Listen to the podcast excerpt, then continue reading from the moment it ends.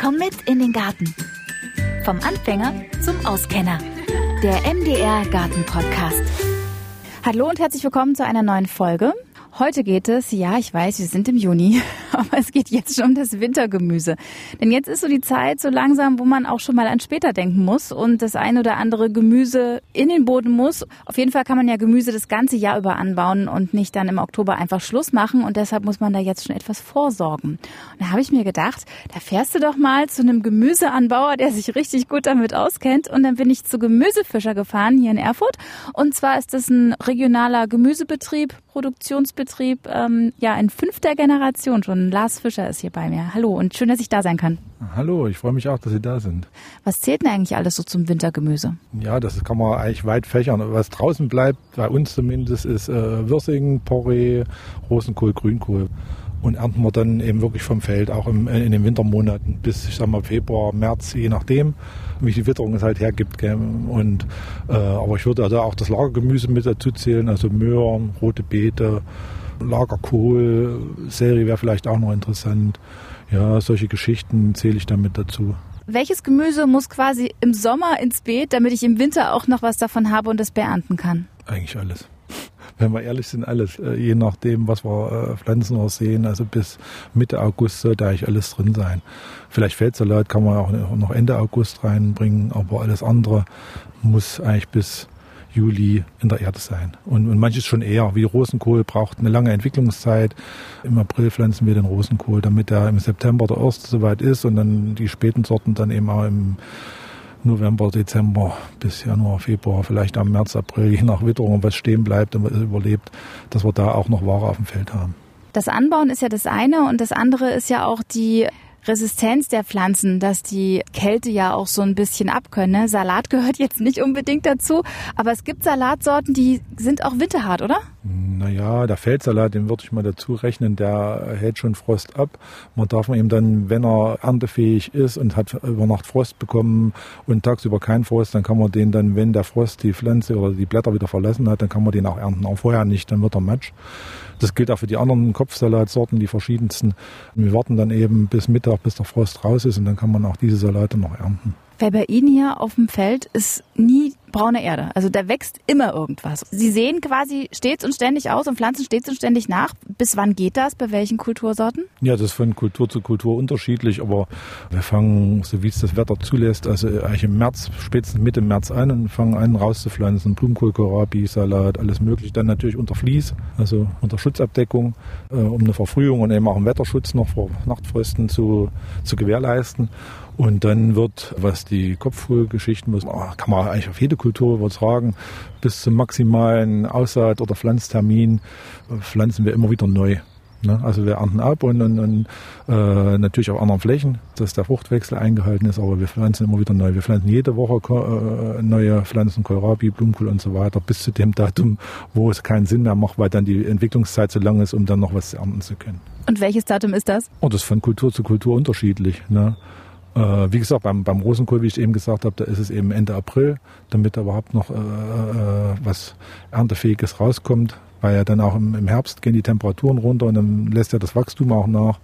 Und wie gesagt, einen Salat kann man im August noch pflanzen, nicht nur Feldsalat, auch die anderen kann man noch im August pflanzen. Und alles andere sollte so bis im Juni drin sein. Sellerie muss auch eigentlich möglichst bis Ende April in der Erde sein. Okay, dann lassen Sie uns mal über die Sachen reden, die ähm, jetzt noch in die Erde können. Kohl, also Weißkohl, Rotkohl, Spitzkohl, ist das, sind das solche Kulturen, die man jetzt noch pflanzen kann, falls man schon Lücken im Beet hat? Ja, bis Ende Juli kann man das alles eigentlich noch pflanzen. Und Kohlrabi auch noch ein bisschen länger. Ich denke, Kohlrabi können Sie auch bis Mitte August noch pflanzen. Da ist ja schneller in der Entwicklungszeit, wie, wie die normalen Kopfkohl-Sachen, Blumenkohl, Brokkoli, Weißkohl, Rotkohl. Also die sind schneller. Und da können Sie, ich denke, auch bis äh, Mitte August noch pflanzen. Dann werden auch noch Ernteerfolge haben.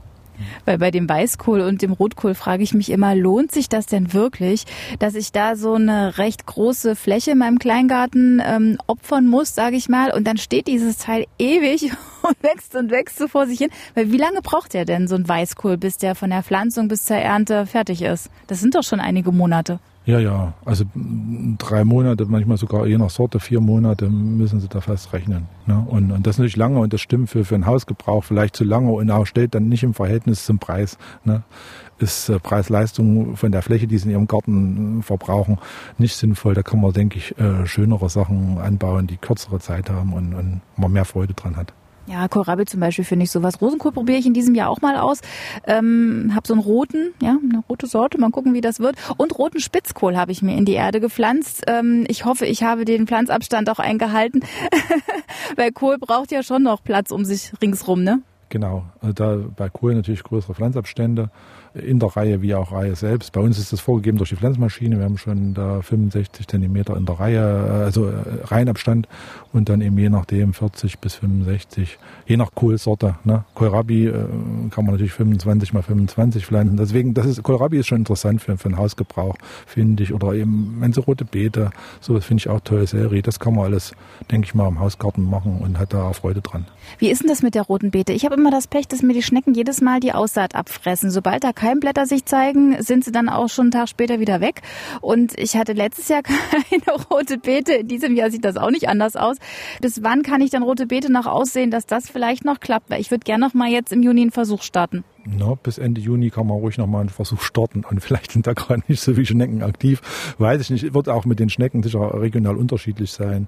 Bei uns lieben sie einen Salat und gehen vielleicht nicht so an die rote Beete. Aber sonst, äh, ich empfehle ihm rote Beete, weil es eben ansonsten gut von den Schnecken abgesehen eine relativ pflegeleichte äh, Kultur ist. Ne? Äh, wo man wenig äh, sonstigen Schädlingsdruck hat. Gut, die Schnecken mögen sein, aber alles andere ist ein sehr pflegeleichte Kultur, finde ich, für den Hausgebrauch. Haben Sie einen Tipp gegen Schnecken? Was machen Sie so gegen Schnecken? Für den Hausgebrauch könnte man empfehlen, was ich schon gesehen und gehört habe, äh, äh Schaffell in die Reihen machen und äh, soll angeblich sie abhalten, darüber zu laufen. Mögen sie nicht, aber ich habe auch schon gehört, dass das nicht so ganz hundertprozentig funktioniert. Aber klar, absammeln kann man noch, wenn man die Zeit hat, wenn man also rein biologisch agieren will sind da wenig Möglichkeiten, denke ich. Ja, ich probiere das einfach mit dem Schaffell, Manu, Schafwolle. Und dann hoffe ich mal, dass die, ich kaufe mir, glaube ich, einfach rote Beete Jungpflanzen. Wenn die schon so eine gewisse Größe haben, habe ich da vielleicht einen größeren Ernteerfolg dann. Ja, also wir haben auch rote Beete pflanzen wir auch. Aber da kann es damit zusammenhängen, dass das vielleicht das falsche Stadium und der falsche Zeitpunkt ist, dass da die Schnecken gern dran gehen. Aber bei uns, toi, toi, toi, da haben wir nicht solche Probleme. Gut, dann schön für Sie. ja, Freue ich mich. Weiße Fliege oder das ist für uns ein echtes Problem, weiße Fliege an allen Kulturen und, und, und sowas. Was machen Sie denn gegen die weiße Fliege? Weil die weiße Fliege geht ja an sämtliche Kohlsorten, sagen Sie ja gerade schon. Geht an äh, Kohlrabi-Blätter, an Würsing, an alles dran. Ähm, was macht man dagegen? Angeblich äh, äh, für einen Hausgebrauch würde ich sagen, gibt es so einen, so einen Rapsölsud, kann man da empfehlen. Und auch diesen Brennesselsud soll auch bei der weißen Fliege funktionieren. Das wäre vielleicht interessant. Aber Problem bei allem ist, man muss immer wieder nach. Also das hält ja nicht lange an. Ne? Aber es funktioniert. Mit dem Brennesselsud habe ich selber schon bei meiner besseren Hälfte im Hausgarten gesehen, funktioniert. Und äh, was neu ist, wo ich aber die, die, die Zusammensetzung, wie viel Prozent das sein muss an Orangensaft, also Wasser mit Orangensaft versetzt, soll sehr gut funktionieren. Da wollen wir selber mal für uns auch testen, weil das eben wirklich biologisch dann ist und äh, auch für große Flächen theoretisch möglich ist. Und da muss man halt aber generell gucken bei weißer Fliege. Man muss eben oft agieren, weil, weil äh, das Gelege, was da ist, schlüpft ja dann wieder. Also man muss ja mindestens dreimal auch mit diesem Orangensaft-Sud äh, äh, nachspritzen, bis man da mal Ruhe drin hat, eventuell. Ja, die sind sehr hartnäckig, diese weißen genau, Fliegen. Ähm, worauf kommt es denn generell beim Anbau von Wintergemüse an? Für sich selber erstmal zu finden, was, was, was, was will ich essen. Man kann ja Grünkohl anbauen, mögen manche gar nicht oder manche mögen Porree nicht. Also die Wintergemüse sind nicht jedermanns Sache. Deswegen sage ich Möhre, rote Beete, das ist fast jeder sollte für sich erstmal abschätzen, was liegt mir, was würde ich überhaupt dann essen. Es macht ja keinen Sinn, was anzubauen, was man dann nicht isst oder dem Nachbarn schenken muss oder wie auch immer. Äh, und dann gucken, äh, wie baue ich es an, wann, wann es, passt mir das überhaupt vom, vom oder vom, vom Pflanztermin, bin ich da da, bin ich im Urlaub, kann ich mich dann darum kümmern. Also das muss man für sich selber dann abschätzen, denke ich. Das kann man für einen Schrebergärtner oder Gärtner im Hausgebrauch gar keinen echten Tipp, könnte ich jetzt gar nicht abgeben. Wie pflegeleicht ist ein Wintergemüse? Von der weißen Fliege bei, bei den Kohlgeschichten wie Rosenkohl und Grünkohl und so, abgesehen Kopfkohl, relativ pflegeleicht. Wenn man da mit leben kann, mit der weißen Fliege oder mit dem Aufwand, die zu bekämpfen. Beim Grünkohl, wir haben dann für uns festgelegt, wir waschen den intensiv, waschen das ab und dann bleibt nur ein ganz geringer Anteil überhaupt dann an der Pflanze dran. Finde ich, äh, Kohlgeschichten sind relativ pflegeleicht. Wie gesagt, platzintensiv und Porree wäre die Zwiebelfliege vielleicht ein Problem. Aber ansonsten ist der eigentlich auch pflegeleicht, finde ich. Den müssen sie ja tief pflanzen, ne? so tief wie möglich, bis zu 15 Zentimeter, wenn das geht. Und, und, oder anhäufeln, der, sonst ist ja der Weißanteil von der Stange eben zu gering. Ansonsten ist das ja nicht relevant, aber den Weißanteil zu erzeugen ist ja umso tiefer man den pflanzt. Und der braucht nicht viel Platz. Kann man eine Reihe machen. Porree finde ich eigentlich gar nicht schlecht. Ja, Porree finde ich super. Das möchte ich dieses Jahr auch mal anbauen. Wann muss ich den reinmachen? Wann ist hier äh, letzte Chance, um Porree in die Erde zu bringen? Oh, ich glaube, den haben wir für dieses Jahr schon verpasst. Den machen wir mal schon Ende April. Also ich glaube, das, das wird eng. Oh nein, ich versuche es einfach nochmal. Und da beim Porree aufpassen, ne? wenn, wenn sie Pflanzen oder, oder äh, Saatgut kaufen, eben Sommer- und Wintersorten oder Herbstsorten eben gucken. Gibt wirklich verschiedene Sorten wegen der Entwicklungszeit und wegen der Frostempfindlichkeit. Die sind dann meist kürzer, die Wintersorten und frostempfindlicher. Wie gesagt, der Frost geht auch aus dem Porree dann wieder raus. Der überlebt eigentlich. Also klar, schwere Fröste machen allen zu schaffen. Also dann im Januar, Februar, wenn dann mal, egal, das ist, trifft dann an Rosenkohl, Grünkohl, alles, wenn äh, 10, 12 Grad minus dauerhaft sind, das mögen sie nicht, alle Kulturen, die dann draußen stehen noch, dann werden sie es nicht überleben, wenn es dann wieder aufgetaut ist. Oder was auch schwierig ist, 10 Grad minus, tagsüber plus 5 Grad oder 10 Grad plus, das gibt es ja auch manchmal, selbst im Winter. Und das ist ja wie wenn sie aus dem, aus dem Tiefkühlfach immer alles raus und reinnehmen, irgendwann, das überlebt nicht. Ne? Also das das wäre ein Problem, aber. Was macht man in so einem Fall? Erntet man das dann einfach schon ab, oder? Ja, im Schrebergarten würde ich das schon abernten und, und mir Kühl irgendwo in den Keller einlagern. Das ist kein Problem. Rosenkohl genauso. Weil es heißt ja Wintergemüse. Ich habe ja gedacht, naja, Wintergemüse, das übersteht dann auch den Winter. Aber das ist ja gar nicht so, wie Sie gerade sagen. Ja, je nach Winter. Also wir haben auch manchmal Rosenkohl bis März, April. Ne? Und auch der Porree, der erholt sich eben auch nochmal. Also nicht immer gleich Flinte ins Korn werfen. Also kann man gar nicht so pauschal sagen, das sind äh, Kälte- oder Frost unempfindliche Pflanzen. Na doch schon, im Verhältnis zu einem anderen finde ich, das ist es ja schon so. Gell? Wenn man es draußen stehen lassen kann und kann immer noch ernten, dann ist es ja relativ unempfindlich. Also bis minus vier, minus zehn Grad halten diese vier Kulturen auf alle Fälle draußen aus. Und der Feldsalat, wie gesagt, auch. Da muss man immer gucken, im, im frostfreien Zustand ernten. Das ist eben ganz wichtig, egal was. Und dann gibt's ja auch Pflanzen, äh, ich glaube Feldsalat gehört auch dazu und Spinat. Das kann ich tatsächlich säen, wenn es draußen kalt ist und man irgendwie denkt, oh nee, ist eigentlich zu kalt dafür und das wächst noch. Ja, den Spinat und Feldsalat kann man auf alle Fälle, dass wir den ganzen Winter über was haben. Wenn man geschützten Folietunnel oder ein kleines Gewächshaus hat, ist es natürlich noch besser. Gibt's Wintergemüsesorten, wo Sie sagen, das würde ich eher pflanzen statt säen und umgekehrt? Also welches Wintergemüse würden Sie pflanzen und welches würden Sie aussehen? Na, aussehen den, den Feldsalat und Kohlgeschichten würde ich generell immer pflanzen. Oder selber zu Hause vorziehen, das geht ja auch das noch. Das geht auch, das ist auch spannend. Nur der Unterschied, wenn man jetzt eine Pflanze direkt in den Boden bringt, da geht's natürlich auch schneller vorwärts, als wenn man noch wartet, bis das keimt. Und dann muss ja auch alles drumrum stimmen und dann darf es halt auch nicht zu kalt sein, je nachdem, wann man das mal, oder vielleicht auch zu warm. Mhm. Könnte ich mir auch vorstellen, dass das schwierig ist, oder? Ja, ja, ne, die Bedingungen müssen schon optimal sein. Und das sollte man für sich abschätzen.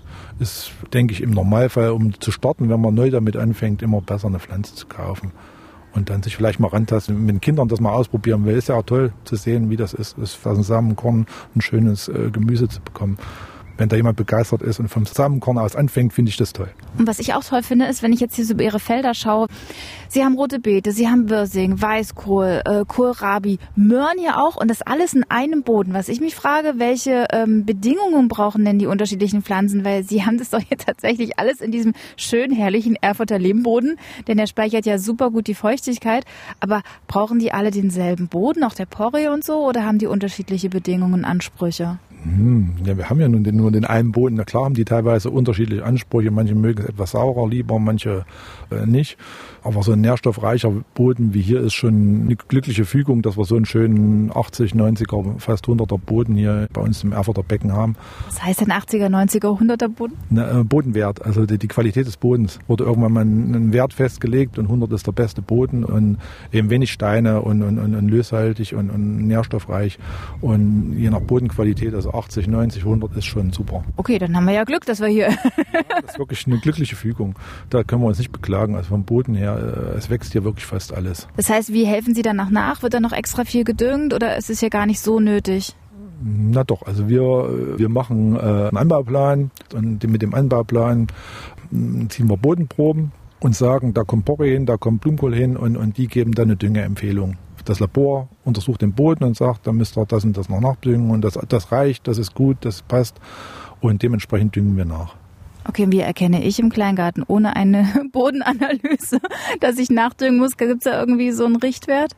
Ich denke mal, äh, viel hilft schon äh, Unkraut frei halten und immer mal regelmäßig, je nach Kultur, regelmäßig gießen, äh, um Wachstum zu erzeugen die Böden geben schon erstmal viel her. Nach der Ernte ist der Boden wahrscheinlich auch ganz schön ausgelaugt. Ne? So eine Pflanze, die so ein Starkzehrer, so Kohl und so, da muss man wahrscheinlich dann im Nachgang, äh, vielleicht im Herbst einfach noch ein bisschen Mist einbringen oder nach der Ernte. Ja, genau. Beziehungsweise die Blattmasse und so bleibt ja viel draußen. Das ist ja auch schon wieder ein Dünger, den wir mit einrechnen. Und ja, das muss man schon machen, das nützt nichts. Wenn Sie sagen, die Blattmasse bleibt draußen, das heißt, Sie schälen dann vom Blumenkohl zum Beispiel alle äußeren Blätter ab und nehmen dann die, die, die Blume sozusagen mit, mit ein bisschen drumherum und was da übrig bleibt, bleibt einfach auf dem Feld, wird dann untergepflügt oder wie? Ja, beim Blumenkohl wird ein Blattkranz geschnitten. Also früher wurde ja fast alles mitgenommen. Klar, aus der Blattmasse zieht ja der Blumenkohl seine Kraft und umso mehr Grün dran ist, umso länger bleibt er frisch, weil er die Flüssigkeit rauszieht aus den Blättern und der Rest bleibt ja draußen stehen.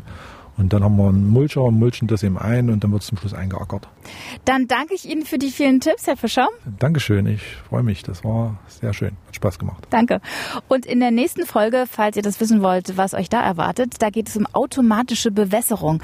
Ach, Herr Fischer, wie bewässern Sie jetzt ja eigentlich? Die Sprinkleranlage oder wie läuft das hier, wenn es mal nicht so regnet, wie es gerade geregnet hat? Also wir haben zwei Brunnen, über die wir dann über eine unterirdische Ringleitung, Regenrohre werden da oberirdisch verlegt und ein kleiner Kreis Regner drauf. Dann regnet dadurch das ganze Beet oder mehrere Beete gleichzeitig in dem Fall. Also eine große professionelle automatische Bewässerung im weitesten Sinne. automatisch ist schon viel äh, Arbeit noch, aber geht gar nicht anders. Also uns fehlt jede Menge Niederschlag und den müssen wir natürlich über Beregnung ersetzen. Genau, und im Kleingarten ist dann Gießkannenschleppen angesagt. Das geht natürlich auf dem Feld nicht. Und wenn man vielleicht auch ein bisschen größere Beetflächen hat oder nicht die ganze Zeit im Garten sein kann oder einfach das äh, ständige tagtägliche Gießkannenschleppen oder Gartenschleppen Schlauch ausziehen leid ist, dann kommt vielleicht für den einen oder anderen eine automatische Bewässerung in Frage. Und was es da alles gibt, worauf es da ankommt, das hört ihr in der nächsten Folge. Bis dahin.